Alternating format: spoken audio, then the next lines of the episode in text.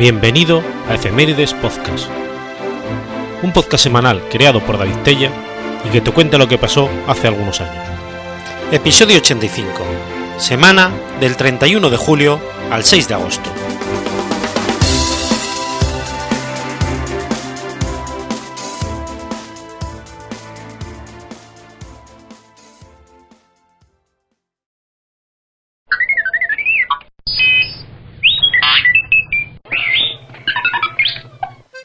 Viernes 31 de julio de 1959. Ekin se convierte en la banda terrorista ETA. Ekin, en euskera, emprender, acometer o insistir, fue una organización nacional vasca clandestina, activa durante parte de la dictadura de Francisco Franco.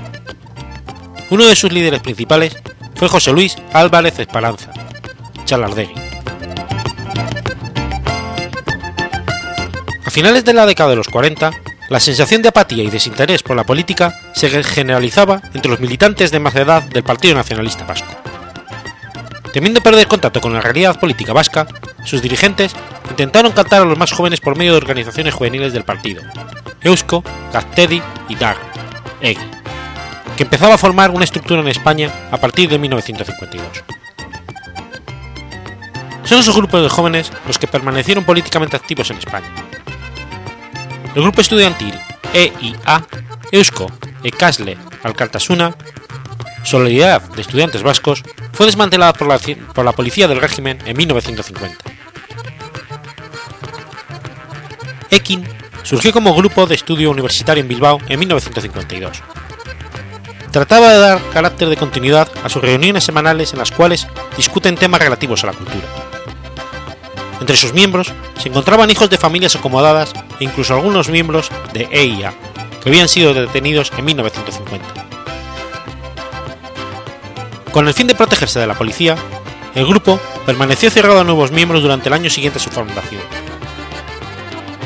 Asimismo, sus integrantes procuraron formarse en sus principales áreas de interés, el conocimiento del pueblo vasco, su historia y su cultura. Ekin organizaba charlas y cursos clandestinos sobre estos temas. En principio, los miembros de Ekin mostraban un profundo respeto y simpatía hacia los militantes del PNV, así como a los miembros del gobierno vasco en el exilio. Además, se interesaban por conocer la política vasca de la guerra y la inmediata posguerra. El entusiasmo se tornó en decepción tras los primeros contactos. En 1953, el grupo empezó a abrirse al exterior, impartiendo cursillos de formación con los que esperaban captar a nuevos miembros. A través del PNV llegaron a conocer a EGI, proporcionando al partido la infraestructura necesaria para que Ekin se diese a conocer en Guipúzcoa. Sin embargo, las intenciones del PNV eran controlar a Ekin e integrarla en EGI, y lo consiguió al fundirse ambas organizaciones en 1956. Las intenciones de control fueron denunciadas por Ekin, lo que aumentó la tensión entre el partido y los jóvenes. En el 58, la ejecutiva vizcaína del Partido Nacionalista Vasco decide expulsar de EGI a Benito del Valle, miembro de Ekin.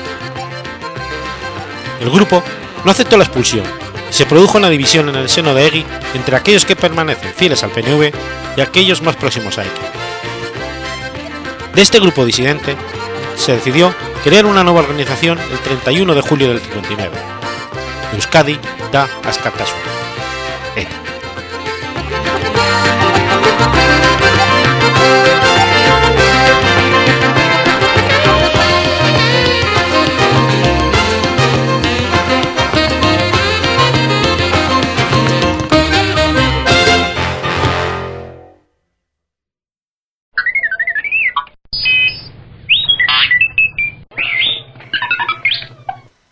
Miércoles 1 de agosto de 1900. El médico cubano Carlos Finlay hace público su descubrimiento sobre el mosquito transmisor de la fiebre amarilla.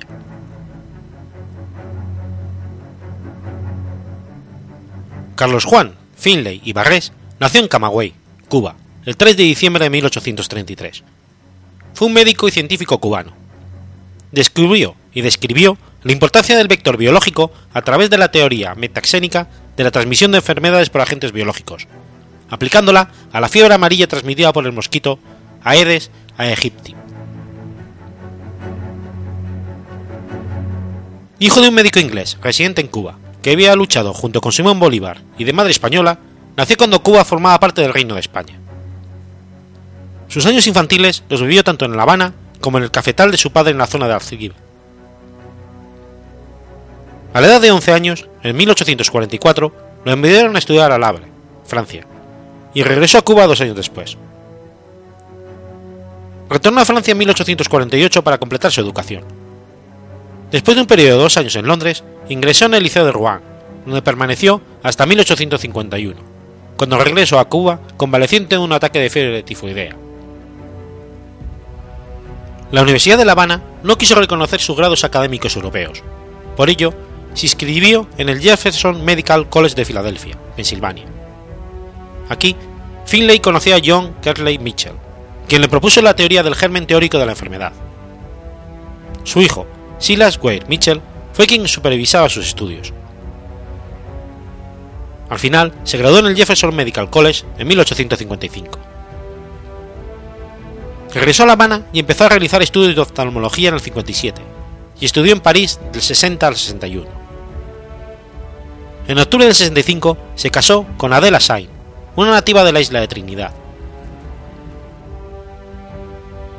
Fue el primero en 1881 en proponer que la teoría del mosquito como transmisor, ahora conocido como vector de la enfermedad, el organismo causante de la fiebre amarilla.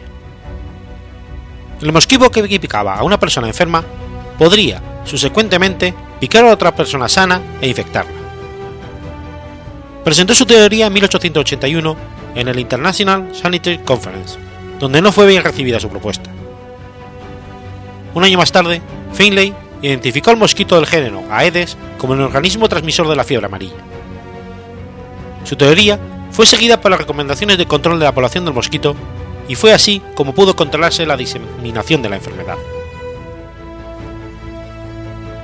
Su hipótesis y sus pruebas exhaustivas fueron confirmadas cerca de 20 años después, por la Walter Reed Commission en 1900. Finlay llegó a ser titular de la Oficina de Salud de Cuba de 1902 a 1909 este descubrimiento ayudó a William C. Colgas a reducir la incidencia y prevalencia de la enfermedad transmitida por el mosquito en Panamá durante la campaña americana de la construcción de dicho canal. Antes de esto, cerca del 10% de la fuerza de trabajo moría cada año de la malaria y la fiebre amarilla. Estudió la fiebre amarilla y por sus análisis y estudios llegó a la conclusión que la transmisión de la enfermedad se realizaba por un agente intermediario. Existe una anécdota que dice que estando una noche rezando el rosario, le llamó la atención un mosquito zumbando a su alrededor. Entonces, fue cuando decidió investigarlo. Con los medios aportados por la Comisión Mixta Hispano-Estadounidense, fue capaz de identificar al mosquito Culex o Aedes aegypti como el vector epidemiológico de la enfermedad. Sus estudios lo llevaron a entender que era la hembra fecundada de esta especie la que transmitía la fiebre amarilla. En febrero de 1881 fue a Washington como representante del gobierno colonial ante la quinta sesión de la Conferencia Sanitaria Internacional, donde presentó por primera vez su teoría de la transmisión de la fiebre amarilla por un agente intermediario, el mosquito. Su hipótesis fue recibida con frialdad y casi total escepticismo. Solo fue divulgada por una modesta revista médica de Nueva Orleans a través del, doctor Rudolf Matas, quien graduado en medicina había participado en la Comisión Mixta Hispano-Norteamericana en calidad de intérprete, por ser hijo de españoles. De regreso a Cuba, en junio del 81, realizó experimentos con voluntarios y no solo comprobó su hipótesis, sino que descubrió también que el individuo picado una vez por el mosquito infectado quedaba inmunizado contra futuros ataques de la enfermedad. De ahí nació el suero contra la fiebre amarilla. El 14 de agosto de ese mismo año, presentó ante la Real Academia de Ciencias Físicas y Naturales de La Habana su trabajo de investigación. Gracias a sus recomendaciones a hacer el control de mosquito, pudo controlarse la diseminación de la enfermedad. Por más de 20 años, los postulados de Finlay fueron ignorados. Solamente después de terminada la guerra hispano-estadounidense, cuando el general Leonard Wood, gobernador de Cuba, pidió que se probara la teoría de Finlay se volvieron a revisar sus trabajos de investigación, así como los experimentos que había realizado. Mientras tanto, el doctor William Crawford Gorgas, médico militar que había tratado sin conseguirlo erradicar la fiebre amarilla en Santiago de Cuba, fue nombrado jefe superior de sanidad de La Habana en diciembre del 98. La iniciativa de Finlay creó una comisión cubana de la fiebre amarilla, que siguiendo las indicaciones del médico cubano, combatió el mosquito y aisló a los enfermos. En solo siete meses había desaparecido la enfermedad de Cuba.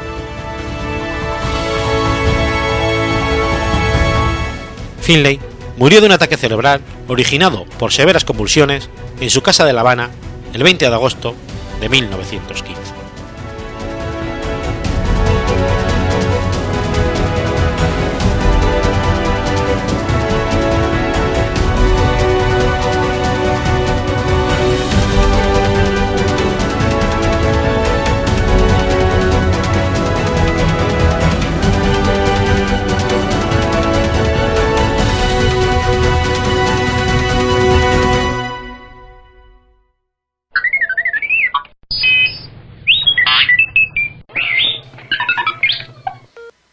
Domingo 2 de agosto de 1835. Nace Elisa Gray. Elisa Gray es, tras Antonio Musi y junto con Alexander Graham Bell, uno de los primeros desarrolladores del nuevo invento del teléfono en Hyde Park, Illinois. Nació en el seno de una familia humilde y de religión cuáquera en Barnesville, Ohio. De niño fue criado en una granja. Pasó varios años en Overly College y allí estudió y trabajó en asuntos relacionados con la electricidad. En 1867 registró una patente que mejoraba los sistemas de transmisión en telegrafía. En total, registró patentes de más de 70 inventos. En 1872, Gray fundó la Western Electric Manufacturing Company. Y en el 74 se retiró y se dedicó a hacer investigaciones por cuenta propia, así como a dar clases en Oberlin. Gray fue un miembro fundador de la Highland Park Presbyterian Church, iglesia que todavía existe. En el 74, en los locales de la iglesia, hizo la primera demostración pública de su invento, transmitiendo por el cable del telégrafo tonos musicales y melodías conocidas.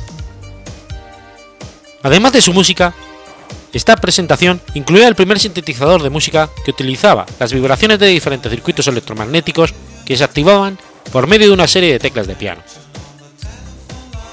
El 14 de febrero de 1876 presentó la solicitud de patente de un teléfono que utilizaba un micrófono líquido, pero solo dos horas antes, un tal Alexander Graham Bell había presentado otra solicitud de patente para un invento similar.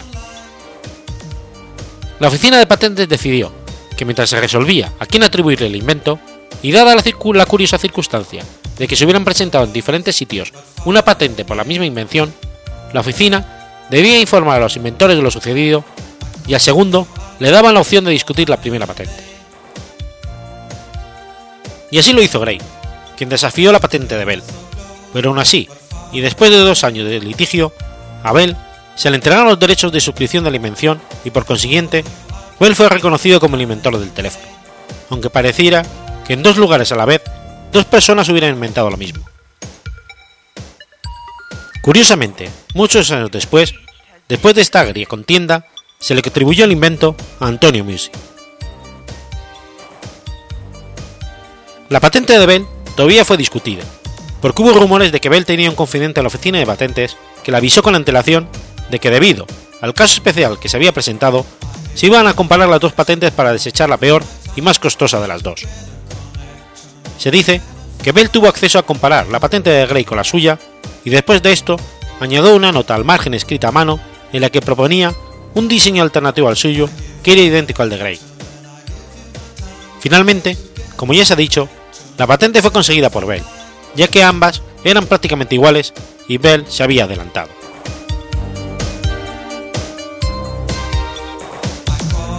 El primer sintetizador de música eléctrico fue inventado también por Elisa Gray en 1876. Descubrió que podía controlar el sonido de un circuito electromagnético casi por casualidad e inventó un oscilador de nota básico, Poco más tarde vio la luz el telégrafo musical. Usó caramillos de acero cuyas fluctuaciones eran transmitidas sobre la línea telegráfica gracias al uso de electroimanes. Gray también desarrolló un dispositivo de altavoz muy simple y en modelos posteriores les dotó de un diafragma que vibraba en un campo magnético y conseguía las frecuencias audibles.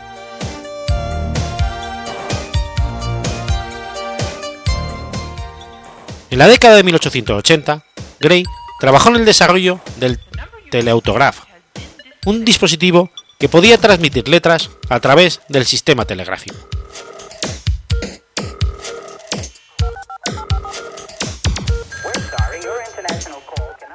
Elisa Gray falleció el 21 de enero de 1901.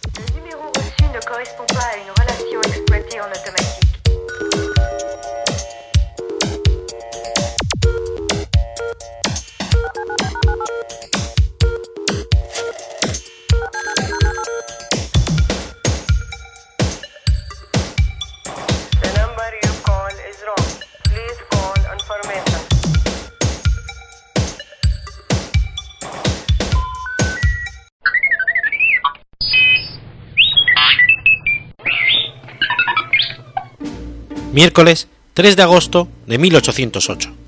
Comienza el primer sitio de Zaragoza.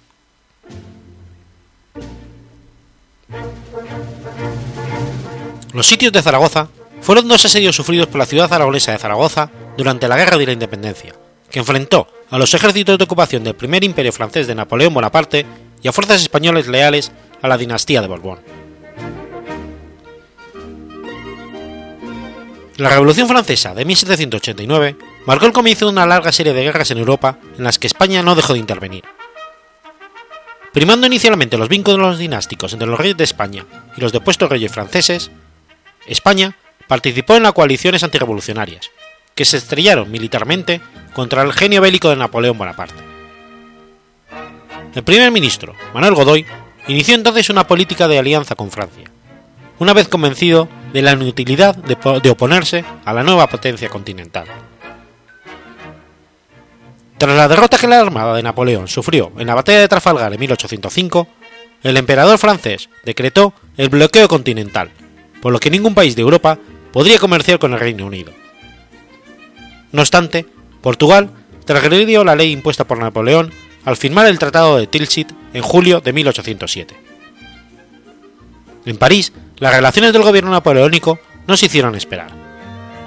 Las fuerzas francesas intentaron capturar a la flota real del rey Juan VI, quien huyó a la colonia portuguesa de Brasil. La única alternativa que le quedaba a Bonaparte era entrar en territorio portugués por vía española. Manuel Godoy, primer ministro del rey Carlos IV, firmó un pacto con los franceses por el que le permitían al ejército napoleónico entrar en España para planear la invasión a Portugal. El 18 de octubre de 1807, las huestes de Napoleón llegaron a Barcelona y al poco tiempo ocuparon Valencia. Acantonadas las tropas francesas ya a lo largo de España, y dada la apatía y dejadez del gobierno español, Napoleón decidió reemplazar al rey Carlos IV y a su hijo y heredero Fernando, que mantenían un enfrentamiento por el trono, por su hermano José Bonaparte. Así, hace firmar a principios de mayo de 1808 tanto al rey Carlos IV como al príncipe Fernando las conocidas como las abdicaciones de Bayona, en las que renunciaron a sus derechos al trono de España en favor de Napoleón, y a su vez renunció en favor de su hermano en junio.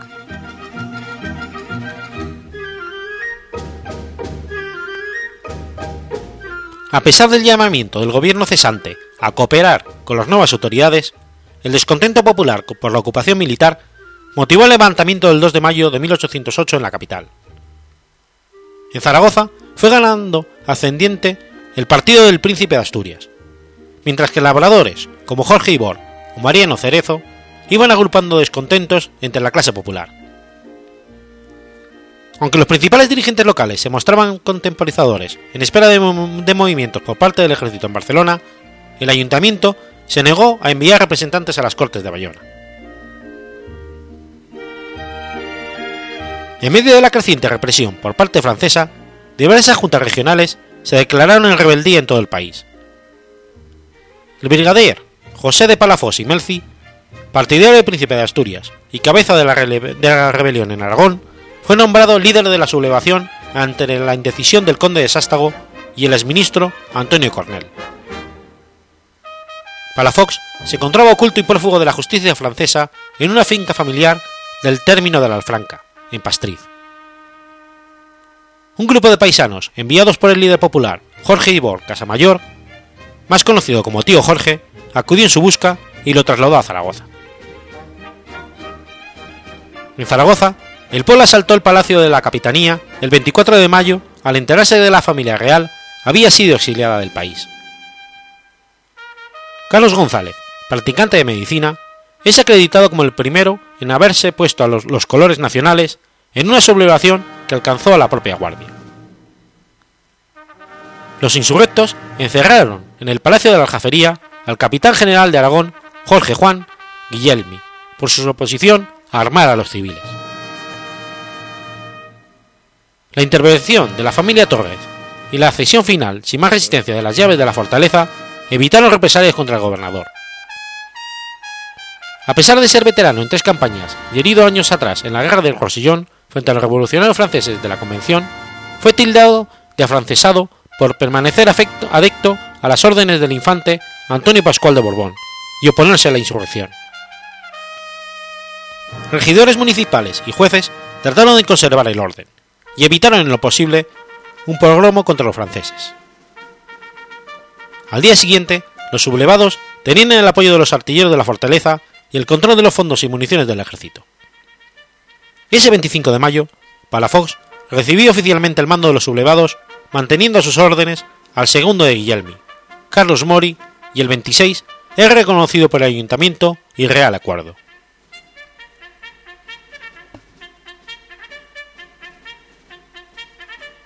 Se formó una junta militar, que se centró en recabar apoyos en la provincia de Zaragoza, y otra para reunir tercios.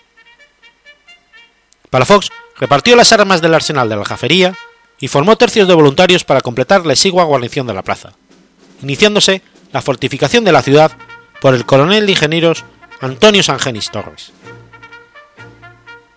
Antes de recibir ninguna orden en este sentido, y en vista de la pasividad de las autoridades, Sangenis recorrió por su cuenta la ciudad trazando planes de fortificación. Llegó a ser detenido por espía y liberado por, y liberado por orden del Parros cuando éste conoció sus propósitos, siendo nombrado responsable de la mejora de la defensa de la ciudad.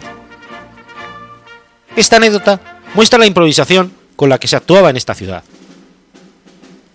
Las fuerzas al mando de Palafós llegaron a los 5.000 soldados, aunque sin experiencia ni entrenamiento, y unos, y unos 80 cañones de bajo calibre que se encontraban en los depósitos de la aljafería.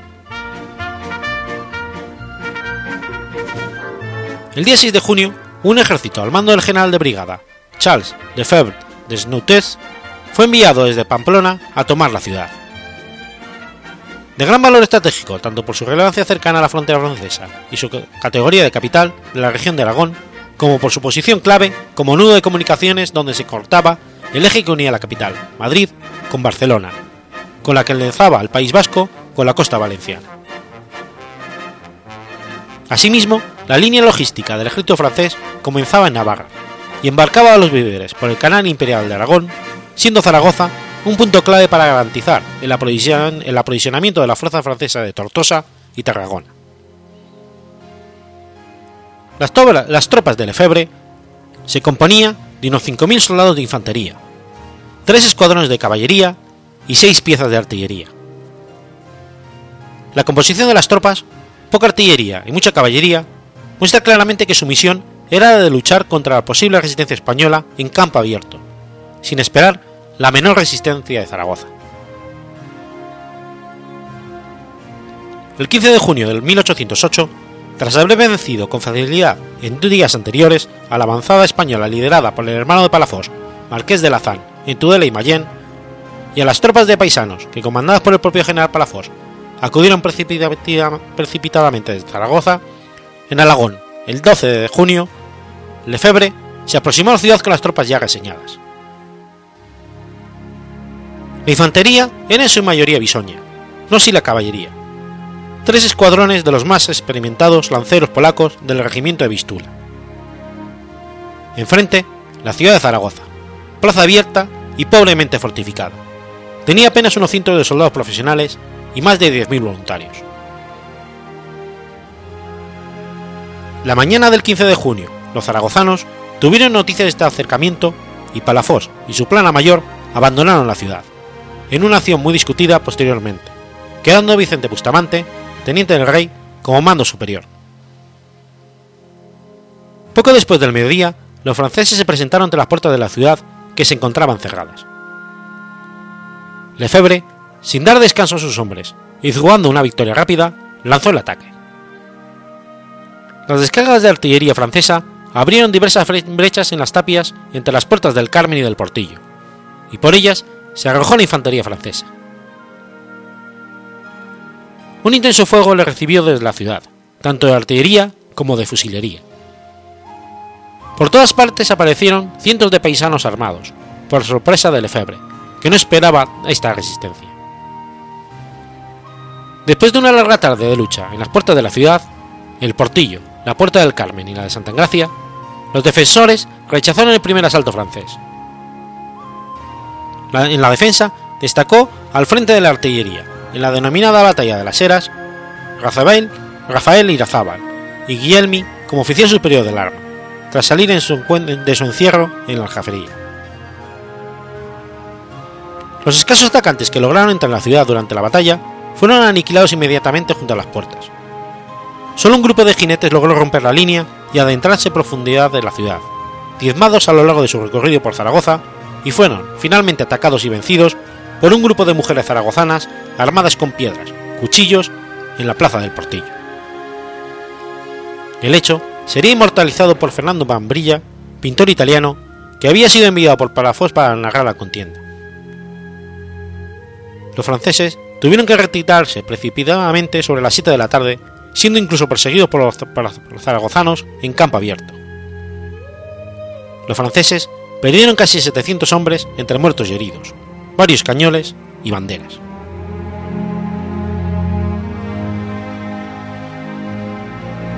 Tras este inesperado fracaso inicial, los franceses sometieron la ciudad a un intenso bombardeo, mientras procuraban cortar sus líneas de abastecimiento y organizar un asedio ordenado a pesar de que el número de tropas de que disponían era claramente insuficiente para este fin. Los zaragozanos, por su parte, se ocuparon en diversas obras de fortificación, parapetos, aspilleras, barricadas, de las que no habían sido ocupado antes, comandados por el ya citado Antonio Sangenis.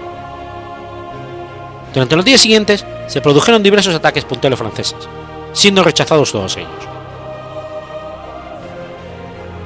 El 23 de junio se libró en Épila otra escaramuza entre tropas francesas y las fuerzas que había reunido Palafos desde su salida de la ciudad.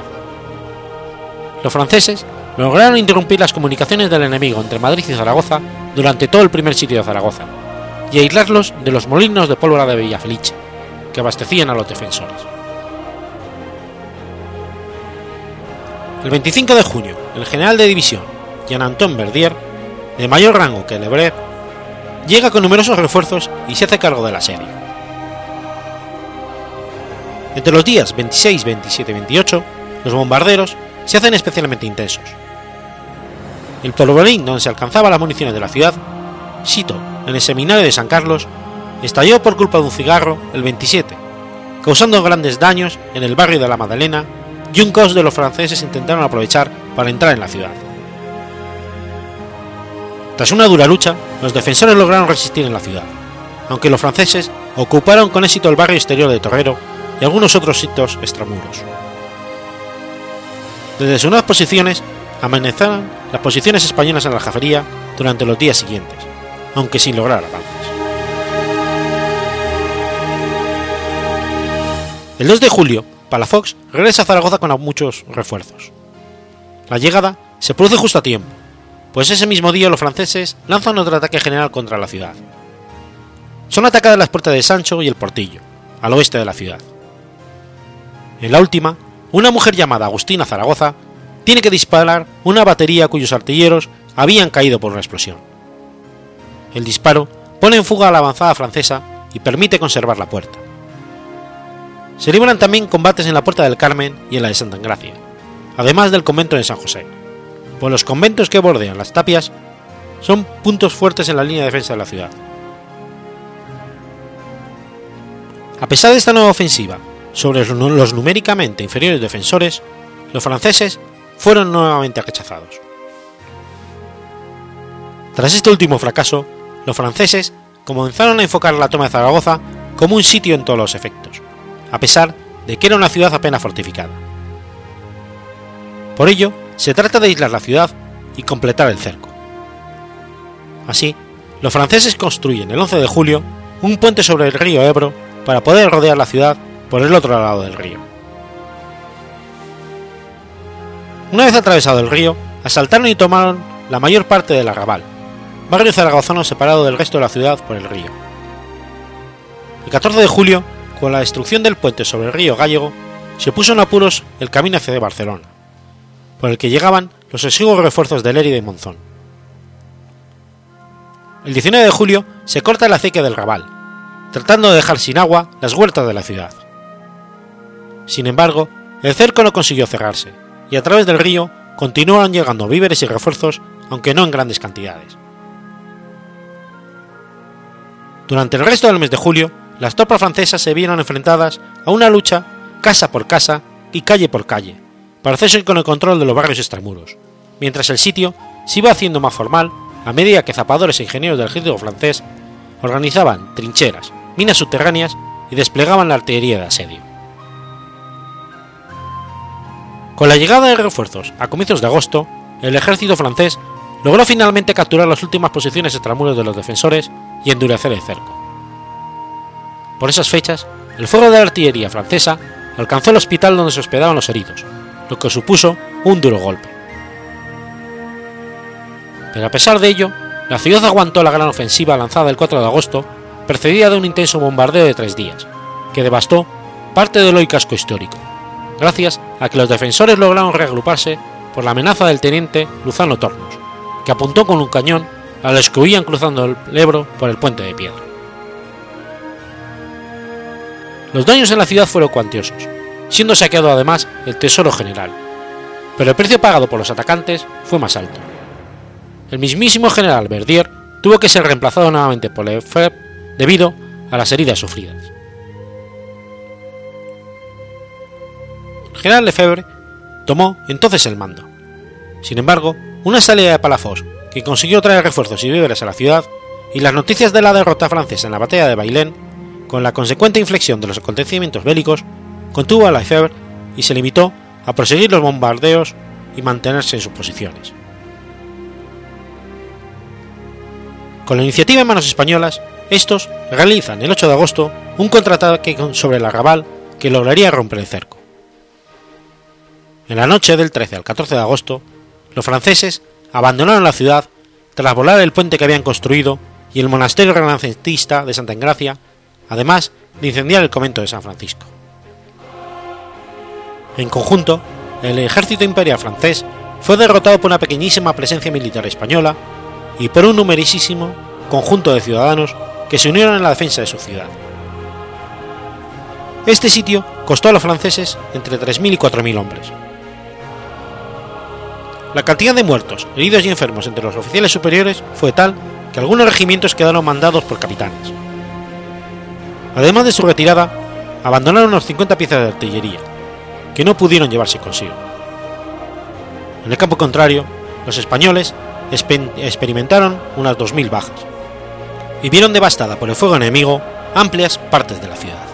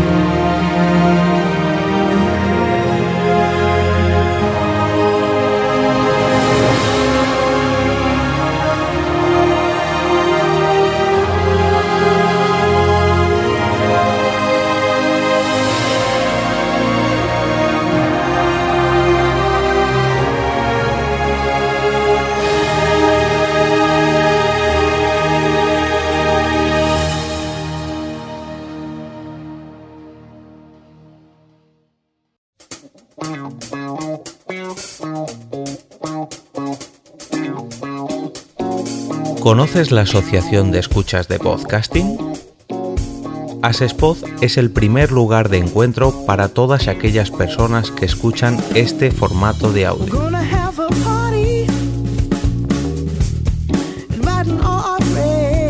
Compartimos, comentamos y escuchamos una gran cantidad de podcasts, pero seguro que no los conocemos todos. Nos falta este que estás escuchando ahora mismo.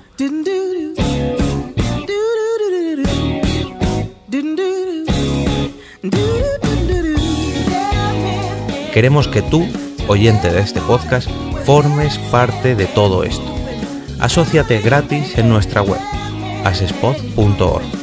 Búscanos en las redes sociales, Twitter, Facebook y Google ⁇ Recuerda, asespod.org.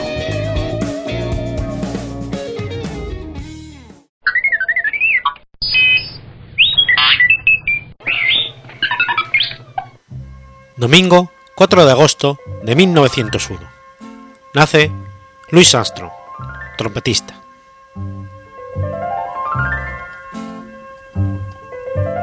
Louis Armstrong nació en el seno de una familia muy pobre y en uno de los barrios marginales de Nueva Orleans.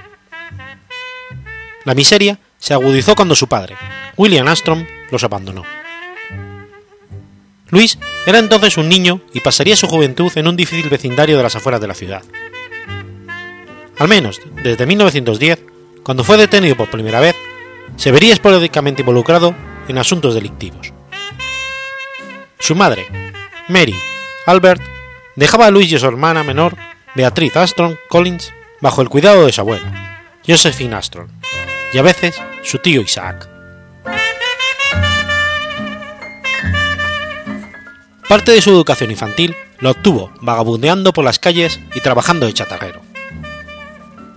Siendo aún muy niño, pudo ser consciente del terrible odio racial que existía en los Estados Unidos en las primeras décadas del siglo XX. Por primera vez notó que era tratado diferente, y como él mismo contaba, finalmente acabó comprendiendo que era por el color de su piel. Trabajó para una familia de inmigrantes judíos lituanos, los Karnowski, quienes aceptaron al niño como a uno más de la familia.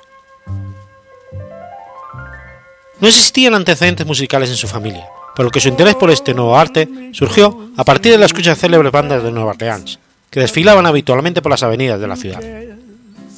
Su familia adoptiva fue la que hizo posible que se dedicara a la música, y no ser un muchacho problemático más de las calles de Nueva Orleans. Cuando la música le llamó y no tenía un centavo para comprar su primera trompeta, el señor Karl se la compró. Eternamente agradecido, y a pesar de ser de su fe baptista, Louis Armstrong llevó el resto de su vida una estrella de David colgando en su cuello en honor a su mecenas. Hoy día existe en Nueva Orleans una organización sin ánimo de lucro llamada Kanfolsky Project, que se encarga de proporcionar instrumentos musicales a niños sin posibilidades económicas. Aprendió en primer lugar a tocar la corneta en la banda de Nueva Orleans Home o Colored Wives, un reformatorio para niños negros abandonados a donde había sido enviado en varias ocasiones por delitos menores, como por ejemplo el haber disparado al aire durante una noche vieja. Allí, aconsejado por el director del reformatorio, Joseph Jones, y el profesor Peter Davis, optó por la trompeta, entre otros muchos instrumentos. En el 14, tras su salida del reformatorio, trabajó como vendedor de carbón, repartidor de leche, estibador de barcos bananeros y otros empleos del mismo tipo. Empezó también a trabajar en los cabarets de Storyville, donde estaban concentrados todos los locales nocturnos de la ciudad. Allí conoce al cornetista Joaquin Oliver, quien fue su mentor y que es una figura paternal para él. Al tiempo, seguía con atención todos los desfiles de las bandas de música habituales en la ciudad y escuchaba a los músicos veteranos cuantas veces podía, aprendiendo de Buck Johnson, Woody Pettit y sobre todo Joaquin Oliver. Entre el 18 y el 19, ya con una buena ganada reputación como cornetista, fue contratado por el director de orquesta Keith Ory, gracias a una recomendación de Joaquin Oliver, que había dejado el puesto de cornetista.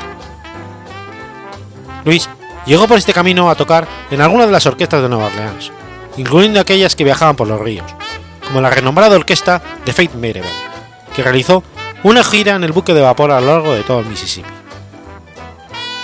El propio Armstrong describiría esta época como marable, por su estancia en la universidad, ya que le proporcionó una enorme experiencia en el trabajo con arreglos de escritos.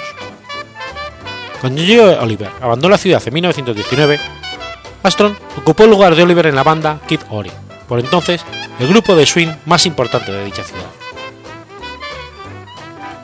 En el 22, Armstrong se unió al éxodo generalizado de músicos que se produjo hacia Chicago, donde había sido invitado por Joe King Oliver para incorporarse en su Kriegel Jazz Band como segundo cornetista. La orquesta de Oliver era, a comienzos de los años 20, la mejor y más influyente agrupación de swing de Chicago, y en una época en que la ciudad era el centro del jazz. Fue en ese momento cuando la popularidad de Astron empezó a incrementarse de forma exponencial. En el 23, Armstrong hizo su debut en la orquesta de Oliver para el sello discográfico OK Records. En sus primeras grabaciones incluyeron algunos solos, y apartes como segunda corneta de la banda. En el 24, sin embargo, ya era el solista más importante y más creativo del grupo. En febrero del 24 se casó con Lillian Harding, pianista de Oliver, quien le animó a abandonar a este para alcanzar mayores metas artísticas. Así, se separó amistosamente de Oliver, y, y tras trabajar brevemente con Ollie Powers, se marchó a Nueva York. Su fama llegó rápidamente a oídos del mejor director de orquesta negra del momento, Fletcher Henderson, que le ofreció un contrato para que uniese su banda. Astron se cambió la trompeta para armonizar mejor con los otros músicos y su, y su sección orquestal y debutó en ella el 29 de septiembre del 24 en el Roseland Ballroom de Nueva York. Tras decidirse a aprender a leer música, en solo un año revolucionó el estilo y la forma de tocar con sus compañeros y grabó las mejores cantantes de blues de la época. En 1925 regresó a Chicago para unirse a la orquesta de Lille en el Dreamland Ballroom y empezó a grabar bajo su propio nombre al sello Ocket, acompañando a dos formaciones creadas por él llamadas Hot Fight y Hot Seven, produciendo éxitos como Potato Head Blues, Muggles y Wet End Blues. Fuera del estudio continuó tocando con big bands, como por ejemplo la Circus Tate y Carol Dickinson, y su repertorio comenzó a cambiar hacia canciones populares como Ain't Miss Behind. Apoyado ahora por la prestigiosa banda de Dickinson, anunciada como su propia orquesta, Aston aplicaba su forma virtuosa de tocar la trompeta y su encantadora manera de cantar con enorme efecto en las melodías populares de la época. La aparición en el 26 de Heavy Jevis supone la primera muestra del estilo vocal llamado scatting, que Armstrong haría famoso. Un solo instrumento cantando mediante sonidos o palabras sin ningún sentido.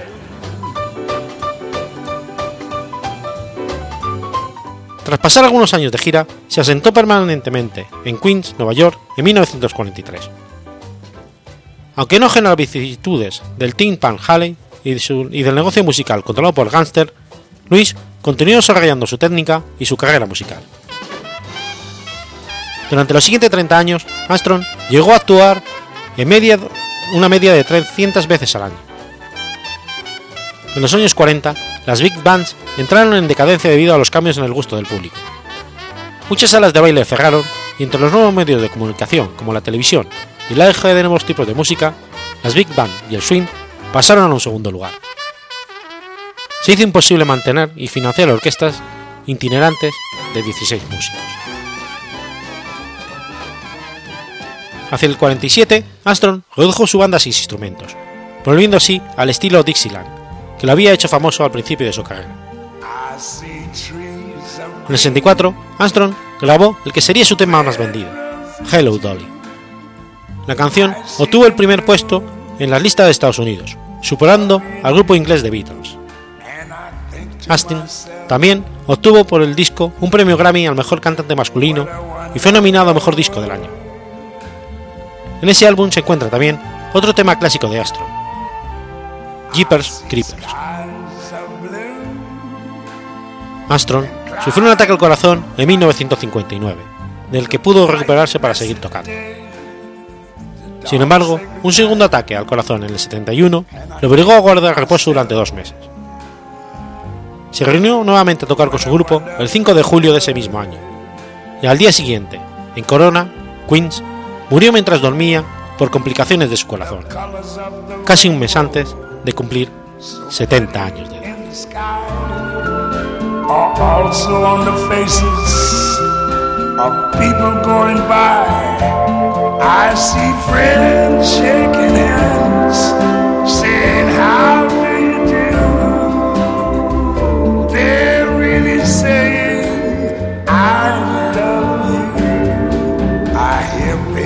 Cry.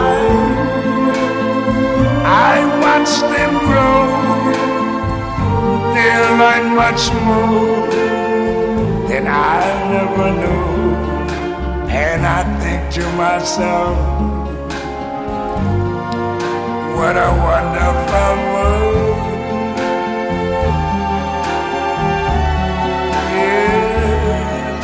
I think to myself. what a wonderful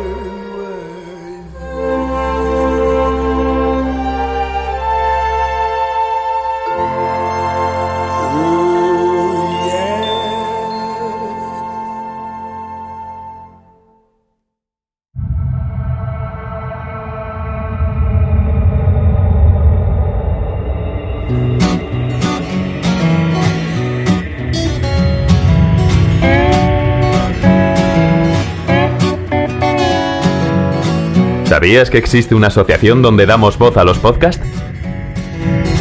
La Asociación Podcast nace con el propósito de aunar intereses relacionados con el podcasting, ofreciendo formación, soporte y una mesa de debate sobre el podcasting, no solo en España, sino también en toda Hispanoamérica.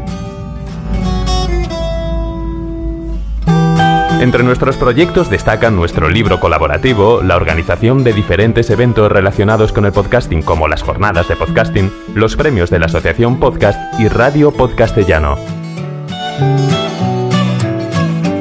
Para formar parte de la comunidad, recibir información de eventos y estar al tanto de lo que ocurre, solo tienes que entrar en asociacionpodcast.es y hacerte socio simpatizante.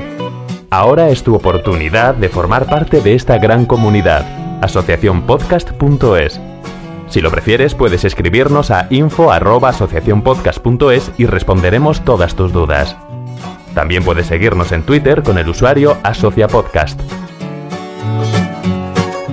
Ya seas podcaster u oyente, súbete al podcasting.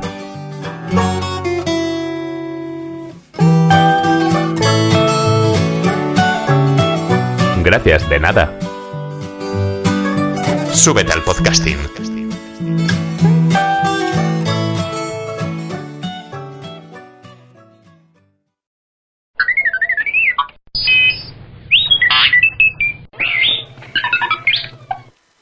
Sábado 5 de agosto de 1933. Se promulga la Ley de Vagos y Maleantes.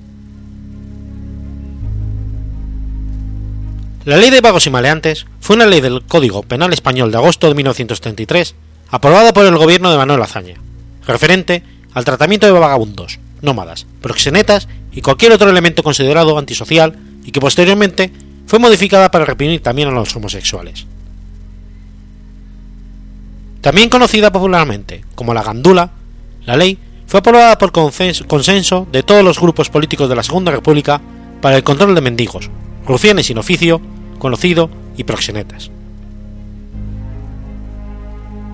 Por ser una ley que no sancionaba delitos, sino que intentaba evitar la comisión futura de los mismos, no incluía penas, sino medidas de alejamiento, control y retención de los individuos supuestamente peligrosos hasta que se terminara que se había acabado su peligrosidad.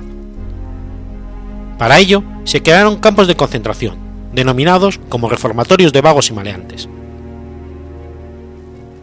Quedando así establecida, podría ser utilizada arbitrariamente para la represión de las personas recursos. La ley, modificada por el régimen franquista para incluir a la represión a los homosexuales el 15 de julio del 54, dice: Artículo 6. Número segundo. A los homosexuales, rufianes y proxenetas, a los mendigos profesionales y a los que vivan de la mendicidad ajena, exploten menores de edad, enfermos o lisiados, se les aplicarán, para que las cumplan todas sucesivamente, las medidas siguientes. A. Internado en un establecimiento de trabajo o colonia agrícola.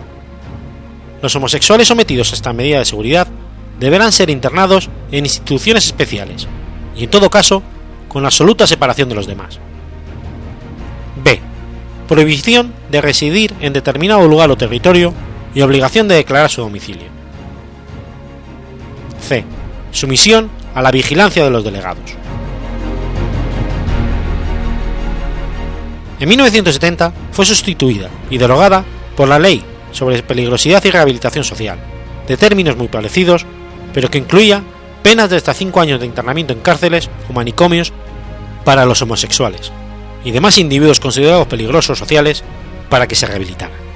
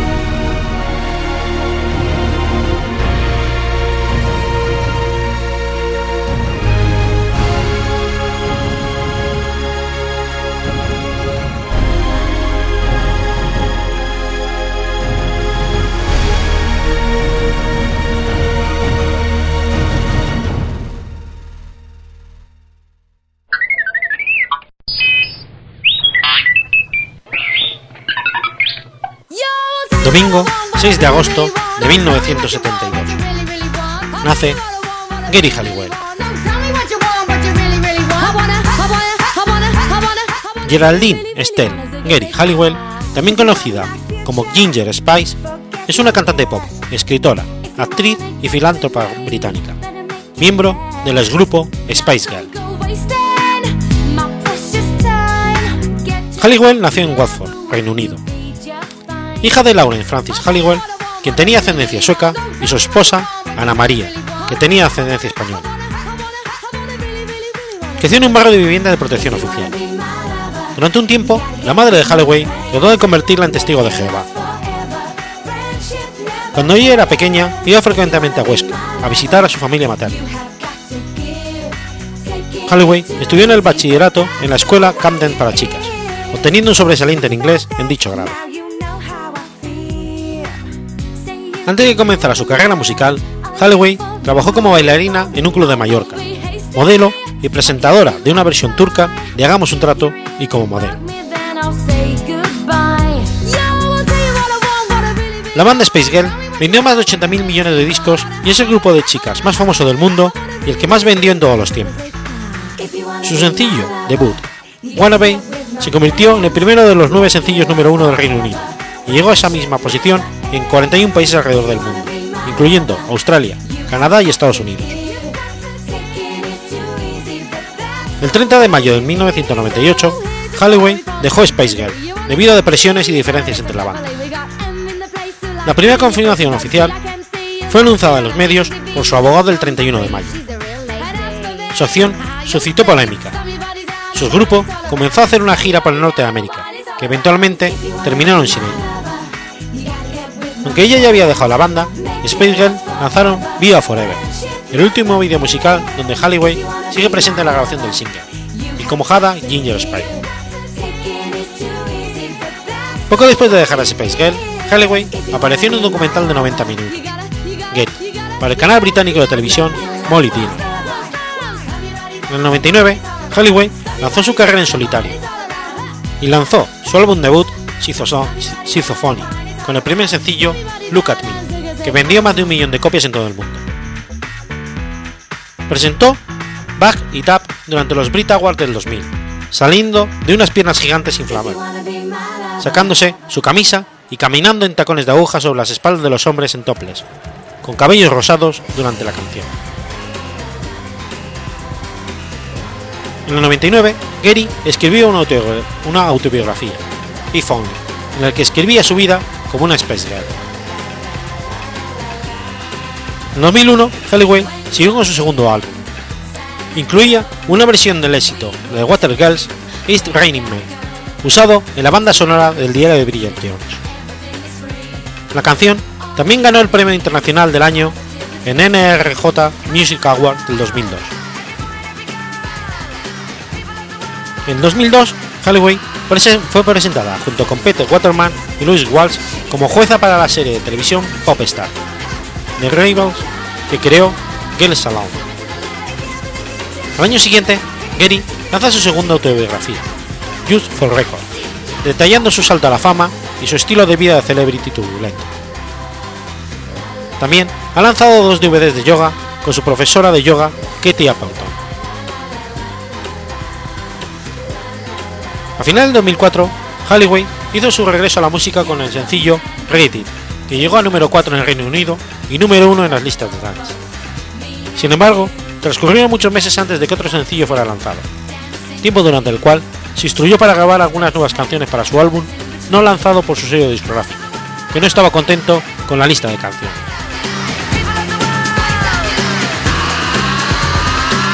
Después de su salida, el 31 de mayo del 98 del quinteto Space Girls, el 28 de junio del 2007, los rumores se volvían realidad. Las cinco componentes originales del grupo se volvían a reunir. Convocan una conferencia de prensa y anuncian una nueva gira a nivel mundial, que dicen que es necesario hacer una despedida y cierre de un ciclo, como se merecen todos sus fans. Este regreso acerca de nuevo a las cinco integrantes en, en lo personal, donde la prensa especializada lo destaca como un reconocimiento al que la influencia del grupo en la música y la cultura popular en la historia musical. Las Space Girls se presentaron en la clausura de los Juegos Olímpicos de Londres de 2012 con un medley entre las canciones One Able y Space Up Your Life. Exactamente tres segundos demoraron las 80.000 personas del Coliseo en reconocer que eran las Space Girls al sonar el beat de sus temas. El público ovacionó su aparición.